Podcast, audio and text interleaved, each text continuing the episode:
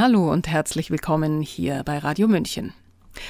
In diesen Zeiten beginnt jedes kritische Corona-Maßnahmengespräch mit Ich bin wirklich kein Impfgegner, aber Heute habe ich einen Gesprächspartner, mit dem ich nicht nur die aktuellen mRNA-Therapien, sondern ganz allgemein die Idee und die Umsetzung von Impfungen, aber auch anderer Heilmethoden in der Medizingeschichte in den Fokus nehmen darf. Es ist der Universitätsdozent und Facharzt für Radiologie Dr. Med Gerd Reuter. Er veröffentlichte rund 100 Beiträge in nationalen und internationalen Fachzeitschriften und Büchern, erhielt den Eugenie- und Felix Wachsmann-Preis der Deutschen Röntgengesellschaft und veröffentlichte nach Der betrogene Patient, die Kunst möglichst lange zu leben, jetzt das Buch Heilung Nebensache.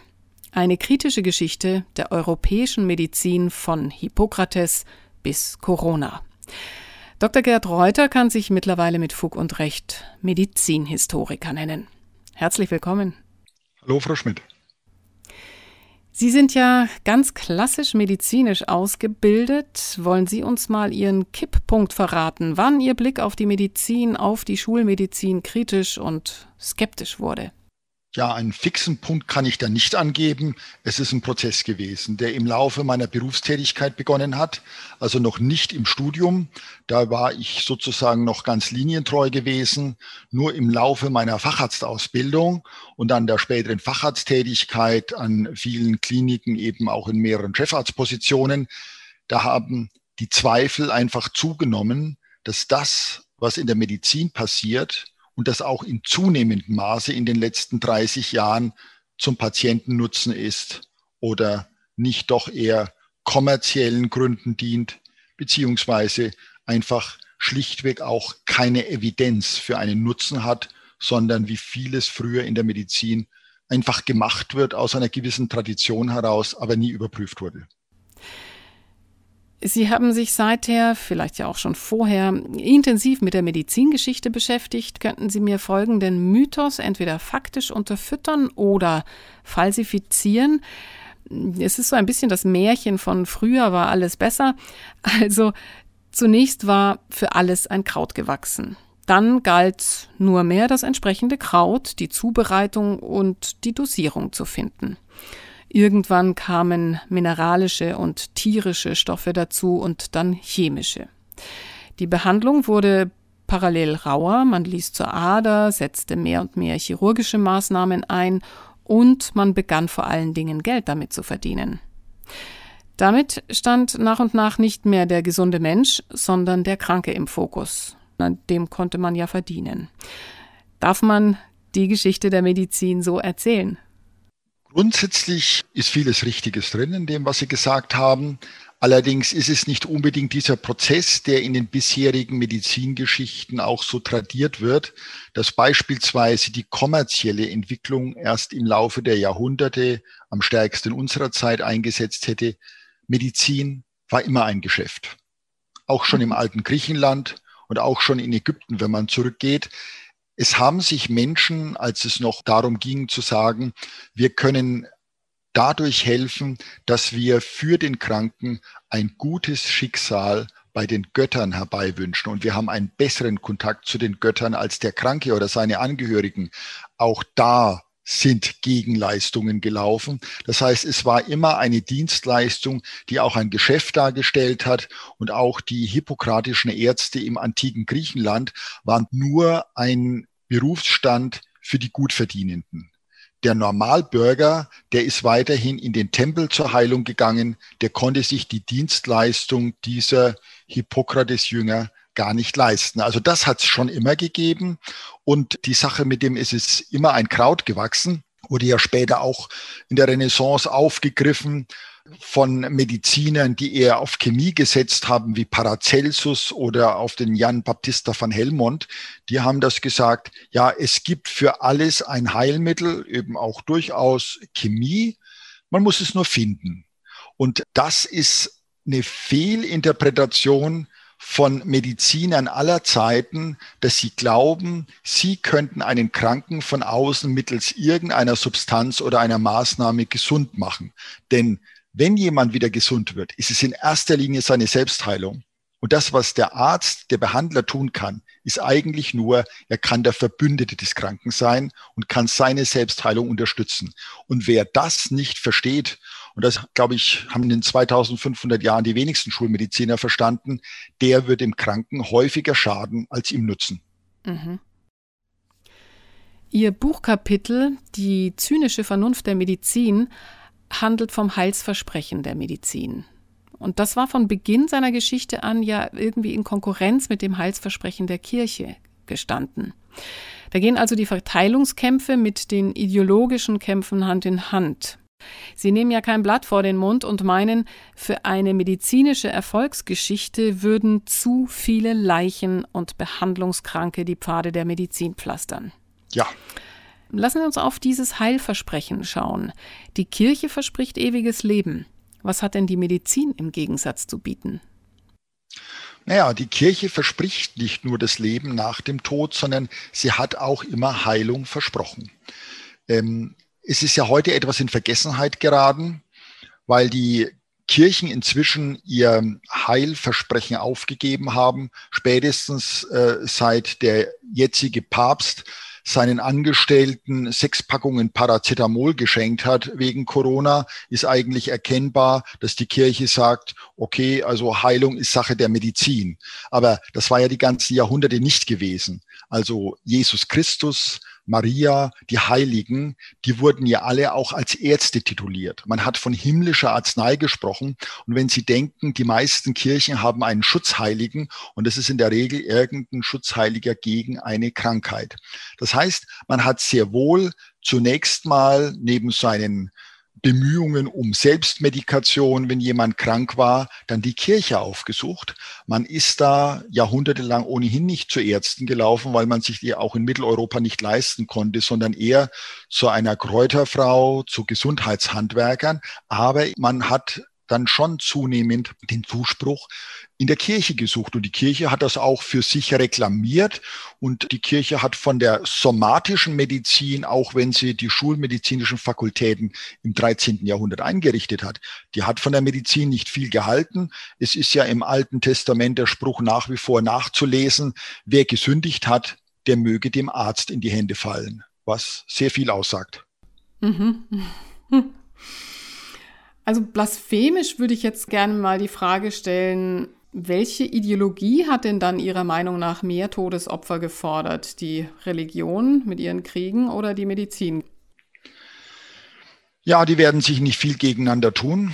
Also in der Religionsgeschichte ist sehr viel passiert. Es waren nicht nur die Kriege wie der 30-jährige Krieg als Religionskrieg, sondern ja auch die Scheiterhaufen, die gebrannt haben, und all die Dinge, das ist ja nicht wirklich zu quantifizieren, aber es waren Millionen von Toten, die da produziert worden sind. Aber die Medizin kann da gut mithalten. Wir müssen nur nüchtern sehen, dass 2400 Jahre der Medizingeschichte, wenn wir das seit etwa der griechischen Antike nehmen, diese Säftelehre betrieben worden ist bei der ja eigentlich außer in ganz seltenen Ausnahmefällen vielleicht beim Anfall eines hohen Blutdrucks so ein Aderlass, eine entwässernde Behandlung etwas genützt hat. Ansonsten diese massiven Flüssigkeitsverluste, mit denen man jede Krankheit behandelt hat, eigentlich nur ein Schaden sein konnte. Wenn jemand eine Verletzung hatte und hatte Blut verloren, hat er auch noch einen Aderlass bekommen. Wenn jemand einen schweren Durchfall wie Cholera oder Typhus hatte, dem wir heute als Erstmaßnahme auf jeden Fall mal Wasser und Elektrolyte geben, dem hat man Brechmittel gegeben, dem hat man Klistier gemacht, den hat man zur Ader gelassen.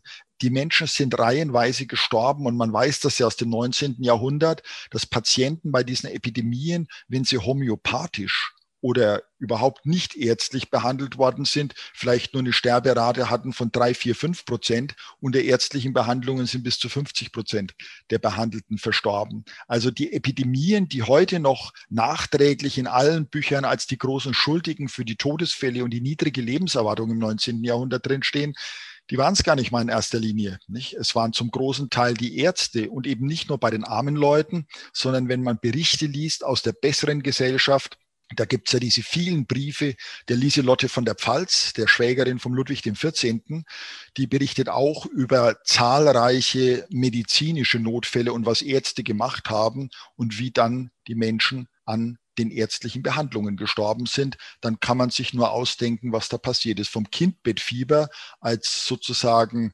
ärztlichen Mord an vielen werdenden Müttern und Müttern, die entbunden haben, durch unsachgemäße Entbindung, durch mangelnde Hygiene, darf man gar nicht reden. Alleine in Preußen in der zweiten Hälfte des 19. Jahrhunderts geht man von 360.000 gestorbenen Müttern aus.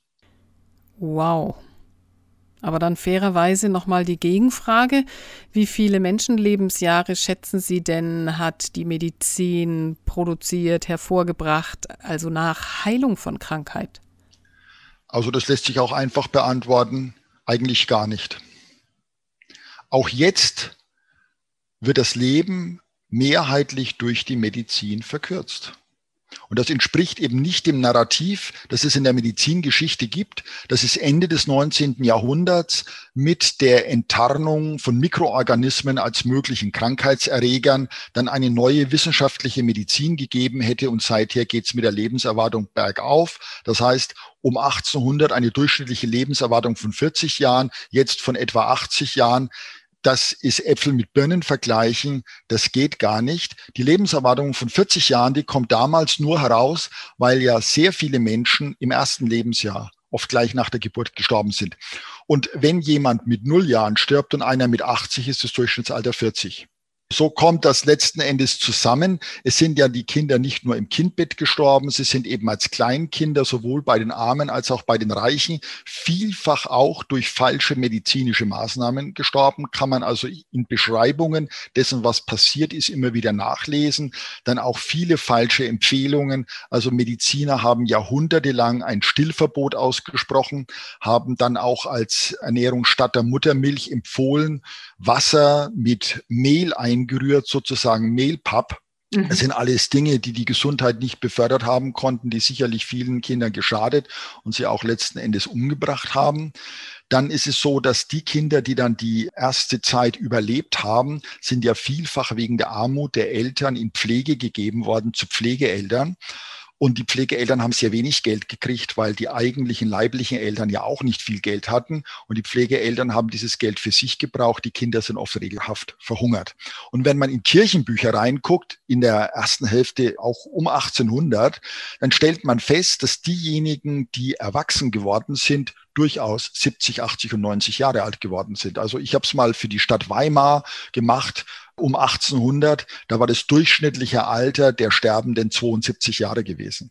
Also da ist der Fortschritt nicht so besonders groß, muss man sehen. Und er hat eben mehr, das hat ein englischer Epidemiologe schon vor 50 Jahren herausgearbeitet, der Thomas McKeon, dass die gestiegene Lebenserwartung einfach etwas damit zu tun hat, mit dem besseren Ernährungszustand, mit gewissen hygienischen Maßnahmen, also die insgesamt besseren Lebensbedingungen. Und wenn man die abzieht, ist eigentlich gar nichts. Und wenn wir heute jetzt sehen, dass jeder dritte Todesfall nach wie vor durch die Medizin bedingt ist, immer im Zusammenhang mit einer medizinischen Maßnahme steht, Tendenz steigend, wenn man sich jetzt etliches anschaut, was aktuell in den Kliniken passiert, dann kann man nicht davon reden, dass die Medizin irgendein Lebensjahr gewonnen hätte. Das ist in Einzelfällen schon mal der Fall, beim Unfallopfer, bei jemandem, der jetzt eine bestimmte Erkrankung hat, an der man sonst versterben würde. Aber dagegen stehen eben viele andere, die durch die Behandlungen vorzeitig sterben.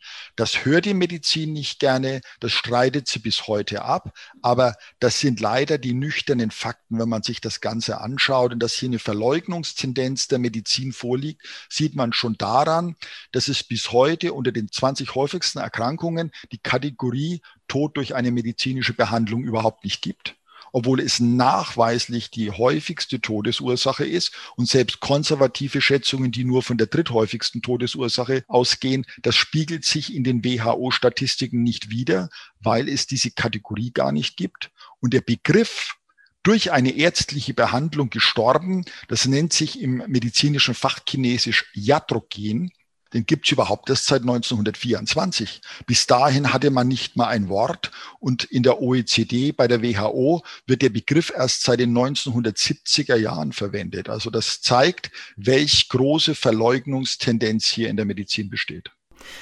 Ja, mich hat das geschockt. Ich habe das bei Ihnen ja auch gelesen. Jeder dritte Todesfall im Zusammenhang mit einer ärztlichen Behandlung. Also wann hat es angefangen, dieses Motto sich zu wandeln, besser ein gefährliches Hilfsmittel anzuwenden als gar keins? Denn viele Ärzte sagen ja jetzt die umgekehrte Maxime, zuallererst nicht schaden. Ja, es wäre schön, wenn das eigentlich die Ärzte mehrheitlich sagen würden. Dieses zuallererst nicht schaden, das wird ja immer dem hippokratischen Eid zugeschrieben. Aber auch das kann man in meinem Buch nachlesen. Das stammt aus den 1860er Jahren. Vorher ist das eigentlich so gar nicht gesagt worden. In diesem hippokratischen Eid, der ja auch erst aus der Renaissance stammt, da steht zwar drin, man möge dem Patienten nicht schaden, aber das bezieht sich nicht explizit auf den Schaden durch eine Behandlung sondern mhm. überhaupt in seiner Art. Da steht zum Beispiel ja auch drin in diesen alten Fassungen eines hippokratischen Eides, dass sich Ärzte nicht sexuell an ihren Patienten vergehen möchten. Wenn sowas drinstehen muss, dann scheint das ja durchaus über die Jahrhunderte häufig passiert zu sein. Also vielleicht soll man eher deswegen nicht schaden, aber weniger Behandlung. Und es kann ja auch nicht anders sein, denn wenn Sie sehen, dass man diese wirklich schwerwiegend schädigenden Behandlungen, also auch ein Brechmittel ist eine Katastrophe, wenn Sie etwas kriegen, wo Sie Stunden stundenlang brechen müssen. Und das waren giftige Substanzen, Antimon und anderes, was man da verabreicht hat, dann geht's ihnen richtig elend. Und beim Aderlass, wenn sie auf einmal fünf bis 750 Milliliter Blut verlieren, da geht's ihnen auch elend. Also wenn man mal wirklich gesagt hätte, ich will meinem Patienten nicht schaden, dann hätten diese Behandlungen sehr, sehr schnell in der Versenkung verschwinden müssen. Denn es gab ja zu jeder Zeit auch andere Mediziner, also ich sage mal das, was wir heute Alternativmediziner nennen, die mit Heilkräutern, die mit einer gewissen Magie, die damals auch schon mit Massagen oder ähnlichen Techniken gearbeitet haben. Da ging es dem Patienten ab Beginn der Behandlung nicht schlechter. Auf jeden Fall vielleicht sogar auch besser, aber auf jeden Fall nicht schlechter. Und äh, das war bei den ärztlichen Behandlungen ja nie der Fall gewesen. Also mit der Säftelehre und auch heute denken Sie an die Chemotherapie, denken Sie heute auch an operativen Eingriff, selbst wenn der sinnvoll notwendig ist. Erstmal haben Sie nach dem operativen Eingriff ein Loch, durch das Sie erstmal durchtauchen müssen wo man mhm. bereit ist, das vielleicht zu machen. Aber wenn Sie jetzt auch anschauen mit Corona, das ist ja auch so, die ganzen Intensivbehandlungen bei den alten Menschen, die sind ja nur schädlich, die sind ja nur unsinnig. Und wenn man nicht schaden wollte, dann dürfte man das gar nicht machen. Das ist ein leeres Lippenbekenntnis, muss ich sagen, das man gerne nach außen hinstellt, aber das ist nie gelebt worden und wird heute weniger denn je gelebt. Mhm. Wir kommen gleich noch auf Corona. Jetzt wollte ich noch eine etwas geschichtlichere Thematik aufgreifen. Die Pharmaka des Industriezeitalters, die entstammten ja immer seltener der Welt der Heilkräuter, wie Sie gesagt haben. Und dann irgendwann gingen sie in die technische Chemie über. Substanzen, so steht da, wurden nicht unbedingt wegen bestimmter Eigenschaften gesucht. Oft war es umgekehrt. Vorhandene Stoffe klopfte man auf ihren möglichen Einsatz beim Menschen ab. Das muss man sich mal vorstellen. Also Chemotherapeutika sollen ja aus dem berüchtigten Senfgas des Ersten Weltkriegs ja. hervorgegangen ja. sein. Können Sie uns zwei, drei der fatalsten Chemie-Recycling-Ideen in der Medizin nennen? Ja, es war ja der gesamte Trend, als die Pharmaindustrie so in 1870er Jahren sich konstituiert hat, dass man eine Benzolchemie hatte. Das kam ja aus den Teerfarben, also IG mhm. Farben, BASF. Die haben einfach Teerfarben produziert. Teer war damals wichtig für verschiedenste Dinge. Denken Sie nur, dass da eben Straßen asphaltiert worden sind und ähnliches. Und diese Chemieindustrie war damals auch in einer gewissen Krise in den 1870er Jahren ging das rein und man hat sich dann auch andere Geschäftsmodelle überlegen müssen. Und ein Geschäftsmodell war letzten Endes die aufstrebende Medizin. Warum? Man hat da festgestellt, da gibt es Mikroorganismen, die erzeugen Infektionskrankheiten und können einen Menschen töten. Und dann hat es ja sehr schnell damals diese kriegerische Ideologie gegeben. War ja damals auch so eine Zeit, nicht deutsch-französischer Krieg. Man hat ja relativ schnell den Säbel herausgeholt, Kolonialismus, dass man das eben voll übertragen hat, hat gesagt, jawohl, wir müssen diese Mikroorganismen bekämpfen. Ja, das müssen natürlich giftige Substanzen sein. Und das hat man ja festgestellt, auch im Reagenzglas, auf dem Objektträger, wenn man da solche Teerfarbenchemie, die man auch zum Beispiel verwendet hat, um solche Mikroorganismen anzufärben, um sie sichtbar zu machen. Dann hat man auch festgestellt, aha, die kann man also damit auch schädigen. Na gut, das ist doch toll. Dann können wir die mit solcher Chemie umbringen und dann brauchen wir das nur im Menschen machen und dann ist die Infektion weg. Tja, aber dass damit der Mensch kaputt geht und dass das extrem giftige Substanzen sind und der Mensch eine Infektion nicht beseitigt, wie man eine Kloschüssel reinigt, indem man irgendeine giftige Substanz reingibt, sondern dass man die körpereigenen Mechanismen, die weißen Blutkörperchen, die Antikörper, dass man da etwas tun muss, das hatte man damals überhaupt nicht verstanden gehabt. Deswegen hat man mit sehr, sehr giftiger Chemie gearbeitet das war eigentlich der erste Ansatz, wo man dann auch natürlich gesehen hat, dass es nicht funktioniert hat. Und deswegen kam dann auch schnell dieser Gedanke mit den Impfungen, weil Antibiotika selber, das heißt irgendwelche Substanzen, die auf biologischem Wege Mikroorganismen beseitigt hätten, das hatten damals die Mediziner, die Mikrobiologen gar nicht auf dem Schirm gehabt obwohl es ja bekannt war, das hat man schon im Mittelalter gewusst, dass mit Schimmelkulturen man Bakterien kaputt machen kann. Und das ist im Mittelalter auch als Heilmittel zum Beispiel zur Wundheilung eingesetzt worden. Man hat das dann auch in einzelnen Fällen wieder festgestellt, 1870er, 80er Jahren. Es hat aber niemand aufgegriffen. Man hat weiterhin auf diese Chemieschiene und dann auf doch ziemlich obskure Impftechniken gesetzt, um diese Erreger kaputt zu machen. Aber das mhm. waren eigentlich diese ganzen Anfänge oder auch zum Beispiel dieses Salvasan, was immer so als erstes Heilmittel gegen die Syphilis gegolten hat. Also das war einfach auch giftige Chemie. Ne? Das war die Kombination aus dem Benzol mit dem Arsen. Also das war eine Hölle, die Therapie, und die hat überhaupt nichts geholfen. Das ist zum Beispiel auch etwas, was in medizingeschichtlichen Werken völlig falsch drinsteht. Das war ein Gift, das versagt hat, das Leute umgebracht hat, das Leute schwer geschädigt hat. Und man hat dann sehr schnell wieder Quecksilber dazugegeben, das man schon in den Jahrhunderten vorher gegen die Syphilis gegeben hat. Mit dem Quecksilber konnte man ja, wenn man es nicht zu hoch dosiert hat, die Hauterscheinungen wenigstens mindern. Aber das Salvasan, das war ein reines Gift, was nichts genützt hat. Ja, es ist sehr schockierend. Lassen Sie mich auf die Corona-Pandemie jetzt kommen. Also jetzt in dieser sogenannten Corona-Pandemie wird vor allem auf Kontaktvermeidung mit dem sogenannten Pathogen gesetzt. Eben auch weniger auf eine sinnvolle Behandlung und noch weniger auf den Umstand, warum 99 oder mehr als 99 Prozent der Bevölkerung gar kein Problem mit dem Virus hat. Ich meine nämlich den Umstand der Gesundheit. Wie macht das das Immunsystem? Warum funktioniert es bei dem einen besser als bei dem anderen? Ist dieser Gedanke jetzt einfach nur Wasser auf ihre Mühlen oder gibt es noch andere Erklärungen, warum darauf jetzt nicht geschaut wird? Ja, da gibt es verschiedenste Erklärungen, aber grundsätzlich ist es so, bei jeder Art von Infektionskrankheit, wenn wir krank werden, wenn wir vielleicht mit einer Infektion nicht zurechtkommen, dann ist das in der Regel kein Problem eines Krankheitserregers, sondern dann ist das ein Problem des Immunsystems. Das wissen wir eigentlich ja schon lange. Nur die Medizin versucht das, seit die Mikroorganismen entdeckt worden sind, zu verleugnen, in dem Sinne, weil die Pharmaindustrie ja gerne so einen Feind hat und einen Feind, auf dem man mit einem Art Gewehr, also einer Impfung, einem Antibiotikum, einem Chemotherapeutikum irgendwie draufschießt. Das ist die Logik, das kann man verkaufen.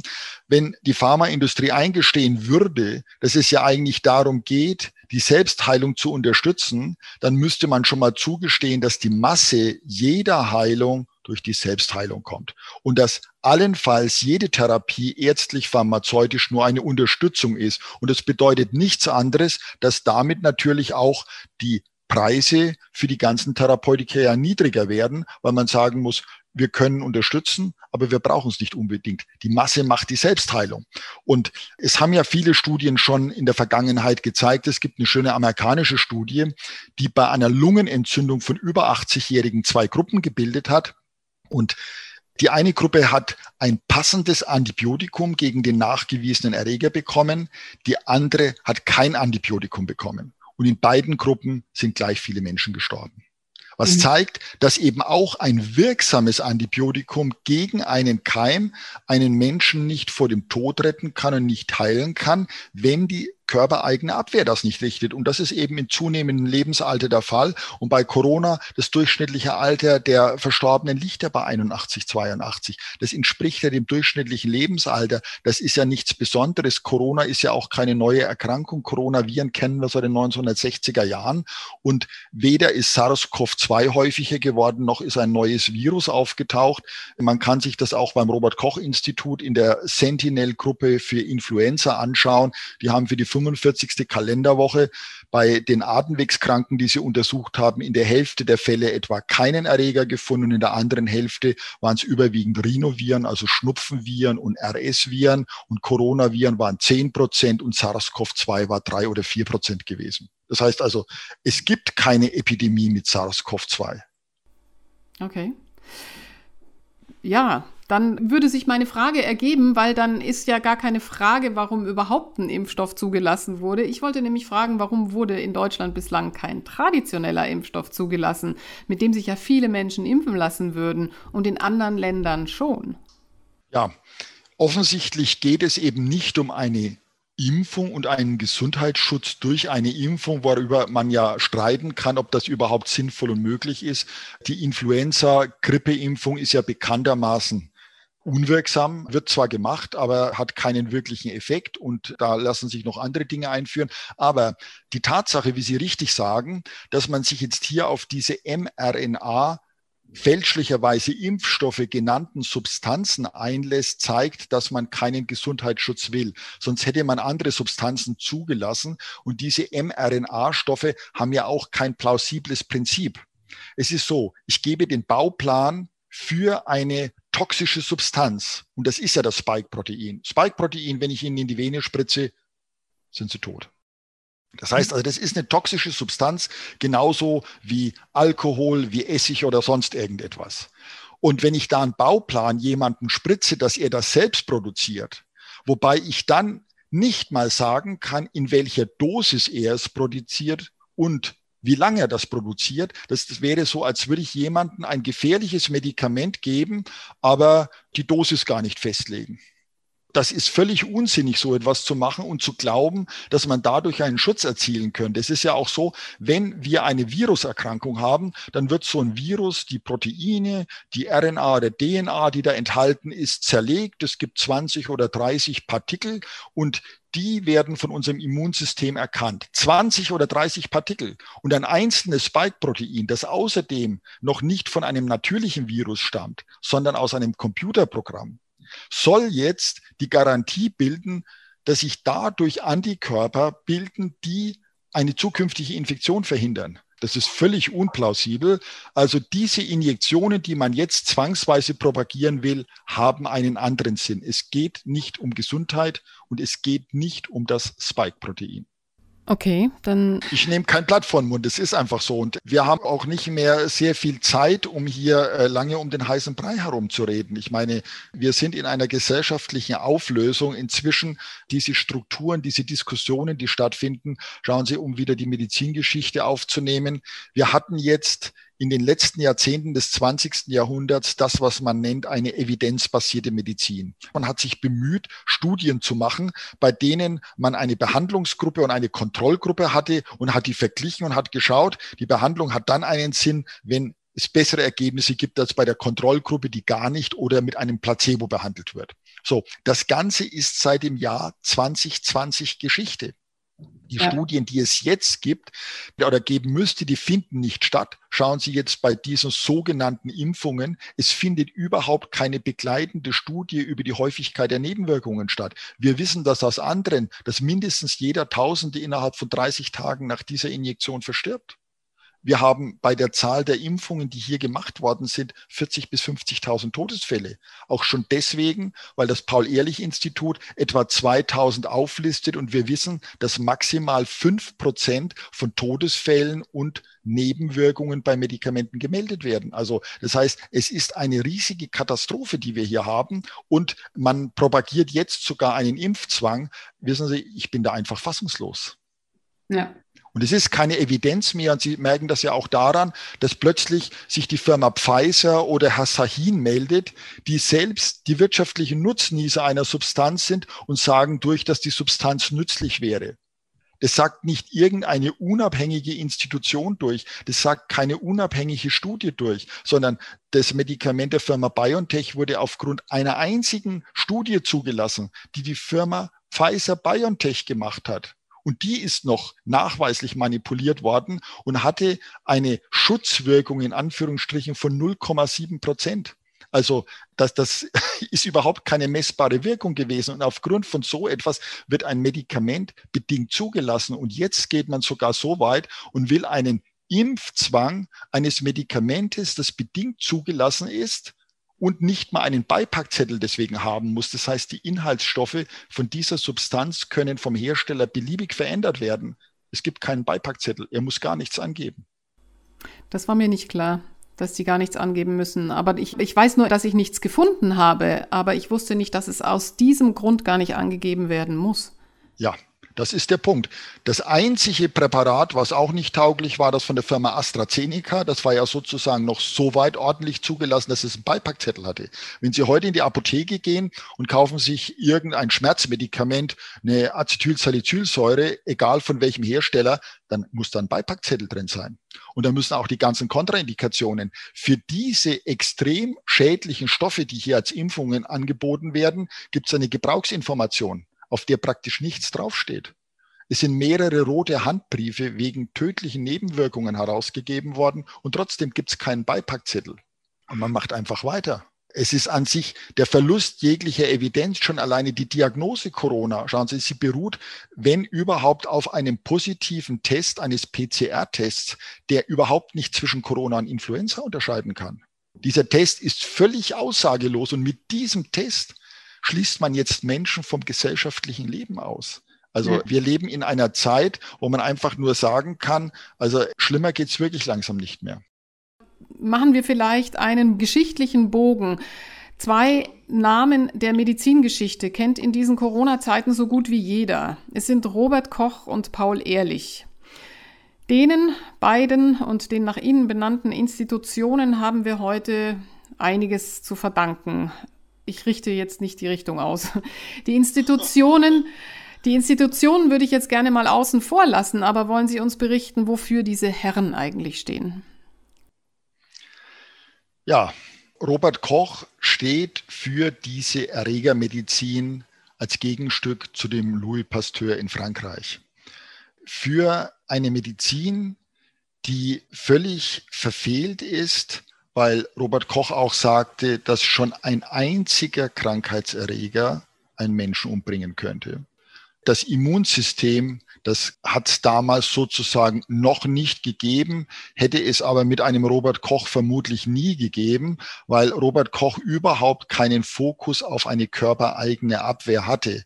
Da ging es nur um die Erreger und dann eben auch die Bekämpfung der Erreger. Aber das konnte unser Herr Pettenkofer, der Münchner, ja ganz gut ihm widerlegen. Ja, also Herr Pettenkofer hat da das Richtige gesagt. Er hat natürlich auch manches gebracht. Also er hat ja auch noch von Miasmen gesprochen und war ja von den Krankheitserregern überhaupt nicht richtig überzeugt. Gibt ja diesen bekannten Trunk, wo er Wasser mit Choleraerregern getrunken hat. Also er hätte es wohl ganz gut vertragen, aber ein Mitarbeiter von ihm, der auch einen Schluck nehmen musste, der war fast dran gestorben, wie sie mal heißt. Naja, also klar, aber da gab es damals Pettenkofer oder auch andere, die da schon dagegen gehalten haben. Und Robert Koch haben wir insofern nicht wirklich viel zu verdanken, allenfalls einigen Mitarbeitern von ihm irgendwas mikrobiologisches. Er hat ja keinen einzigen Erreger wirklich gefunden, nicht? Also den Tuberkuloseerreger hat er nicht als erster gesehen, beim Milzbrand nicht. Also Erstbeschreibungen, die ihm zum Teil zugeschrieben werden, stimmen gar nicht. Und als er dann in die Therapie reinging mit seinem Tuberkulin als Heilmittel für die Tuberkulose, das war ein völliger Schuss ins Knie gewesen. Das war nur toxisch gewesen und hat gar nichts genützt. Und er hat es trotzdem favorisiert, obwohl es ein einziger Betrug war. Also sowohl er als auch der Louis Pasteur, der das ja in seinen Tagebüchern auch niedergelegt hat, die haben einfach Wissenschaftsbetrug gemacht. Also im besten Sinne, so wie das heute bei Corona auch leider Gottes von vielen gemacht wird. Okay. nicht rühmlich. Paul Ehrlich, was war das für ein Mensch? Paul Ehrlich ja, das war ein Mediziner, der hat also auch viel Zeit im Labor im Wesentlichen verbracht. Das war eigentlich derjenige, der aus der Farbstoffchemie kam. Also der war begeistert von diesen Teerfarbstoffen zur Darstellung von Krankheitserregern unter dem Mikroskop. Und für ihn waren das natürlich auch die Stoffe, die er als wirksame Mittel gegen solche Erreger einsetzen wollte. Nicht? Und da kommt ja eben das Salvasan von ihm, ne? Arsen mit Benzol. Das waren ja alles eigentlich medizinische Katastrophen. Und er hat ein Leben lang auf Arsenchemie gesetzt, hat auch dem Robert Koch, als der später in den deutschen Kolonien menschenverachtende Versuche gemacht hat, da hat er ja mit solchen Arsenpräparaten, die er vom Ehrlich sich hat schicken lassen, hat er ja Tausende von Menschen in einer Art Konzentrationslager umgebracht durch Experimente, indem er die Schlafkrankheit ausrotten wollte. Wird auch nicht so gerne erzählt, ist aber leider so. Das war also auch nicht so wahnsinnig erfolgreich. Der Paul Ehrlich hat das eine oder andere an Meriten wohl, Begriff Antikörper, da hat er etwas mit zu tun gehabt. Aber im Prinzip für die faktische Behandlung, wenn man ihm heute da auch einen hohen Stellenwert einräumt, ist ja nichts passiert in dieser Zeit. Wir müssen eins wissen, die wesentlichen möglichen Krankheitserreger sind im letzten Drittel des 19. Jahrhunderts erst einmal unter Mikroskop gesehen worden. Aber es gab bis zu den Sulfonamiden in den 1930er Jahren, die gegen einige Erreger ein bisschen was genützt haben und dann eben dem Penicillin in den 1940er Jahren. Bis dahin gab es keine wirksame Behandlung. Also nach der Entdeckung der Erreger 50, 60, 70 Jahre lang keine wirksame Behandlung und auch keine wirksame Impfung. Das muss man auch dazu sagen. Mhm. Jetzt würde ich noch gerne eine Frage zum Prinzip der Impfung stellen, die jetzt nichts mit der Medizinhistorie direkt zu tun hat, sondern mit dem Verständnis von Gesundheit und Krankheit. Das ist ja damals wie heute einfach die Frage. Es ist ja bekannt, dass sehr vereinfacht gesagt das Immunsystem durch Impfung angeregt werden soll, sich mit einem abgeschwächten Erreger auseinanderzusetzen, um den schon mal im Gedächtnis zu haben, damit, wenn der echte auftaucht, der dann eben frühzeitig erkannt und eliminiert werden kann. Ursprünglich gab es für den Zeitpunkt einer Impfung ein paar Grundsätze, wie zum Beispiel nicht in eine Epidemie impfen, nur bei gutem Gesundheitszustand, nach eingehender Anamnese und so weiter. Jetzt meine Frage, könnten Sie sich vorstellen, dass der Körper im Austausch mit seiner Umwelt noch viel intelligenter handelt, sich nämlich eine Krankheit sozusagen in einem bestimmten Zeitfenster holt, auf einer bestimmten Stufe seiner Entwicklung, um sich zu immunisieren, um Professor Mölling sagt ja immer, das ist ein Evolutionsprozess, also um in diesem Evolutionsprozess mit den Viren weiterzukommen. Können Sie sich das vorstellen? Ja, unbedingt. Das, was Sie geschildert haben, dieses Modell der Impfung mit dem abgeschwächten Erreger und dann eben werden schon mal Antikörper gebildet, die man dann schon mal in seiner Vorratskammer hat und bei Bedarf schnell verfügbar hat, das ist ja ein ganz, ganz vereinfachtes Modell der Pharmaindustrie, wie man diese Impfungen rechtfertigt und legitimiert. Aber das entspricht ja in keiner Weise der Wirklichkeit nicht annähernd. Man muss ja mal davon ausgehen, unser Immunsystem ist unser biologisches Überlebenssystem dass wir, solange es die Säugetiere gibt, haben und dass solange es die Säugetiere gibt, biologisch optimiert wird. Und da kommt eine Aktivierung dieses Systems durch eine Verletzung der äußeren Körperoberfläche gar nicht vor. Also das Immunsystem lernt durch Kontakt mit der Außenwelt über die Häute und Schleimhäute.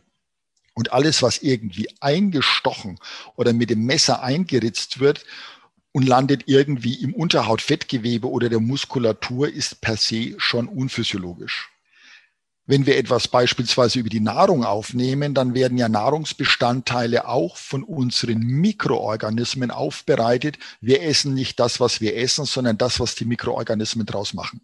Und wenn wir jetzt da auch jede Menge Mikroorganismen auch in unseren Körper hineinbekommen über den Magen-Darm-Trakt, dann wird das ja auch über dieses Mikrobiom im Darm bearbeitet, was eine ganz, ganz große Rolle in unserem Immunsystem spielt. Das bleibt da jetzt bei diesen Impftechniken mit dem Einritzen oder Einstechen völlig außen vor. Das heißt, diese ganzen Prinzipien haben einen grundsätzlichen Denkfehler, der leider eben von der Pharmaindustrie gewollt ist, weil alles andere der Realität näher zu kommen, das ist zu komplex, um das überhaupt abbilden zu können. Deswegen muss man kein Impfgegner sein, wie Menschen gerne diffamiert werden, die etwas gegen Impfungen haben. Wenn man sich eine Zeit lang mit dem Immunsystem beschäftigt und den Prinzipien, was bei Impfungen gemacht wird, dann funktioniert das einfach nicht. Und was vielleicht ein bisschen funktioniert hat, aber auch nur ein bisschen, die ersten Impfungen bei Pocken mit Inokulationen und der Vakzination von dem Herrn Jenner, das war ja ganz andere Prinzipien. Da hat man ja natürliches Material genommen. Ne? Also das war ja noch mal was ganz anderes, als wenn man jetzt irgendeine Substanz in einem Labor kreiert und dann in die Muskulatur einspritzt. Genauso wie der Louis Pasteur irgendwelche Substanzen in irgendwelchen Kesseln gekocht hat, hat dann dieses Material zermörsert und ist dann irgendwie gespritzt worden. Das Einzige, was gesichert ist bei diesen Impfungen in der Zeit, das sind einfach Impfkrankheiten, Hirnhautentzündungen viele Menschen, die geistig behindert geblieben sind, die gestorben sind. Es wird ja auch bei uns immer verdrängt, dass die Pockenimpfung, die ja noch bis 1980 in Deutschland gemacht worden ist, bei sieben nachgewiesenen Pockenfällen in Deutschland zwischen 1949 und 1980 zu fast 400 Todesfällen und zu fast 1000 schweren Behinderungen geführt hat. Und es sind nur die, die vom Paul-Ehrlich-Institut anerkannt sind.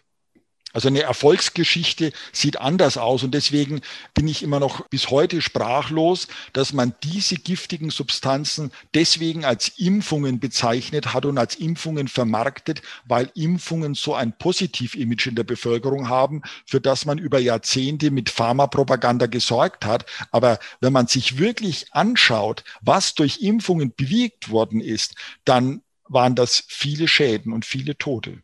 Aber der Nutzen vernachlässigbar. Dazu muss man aber eben wirklich die Fakten sich anschauen.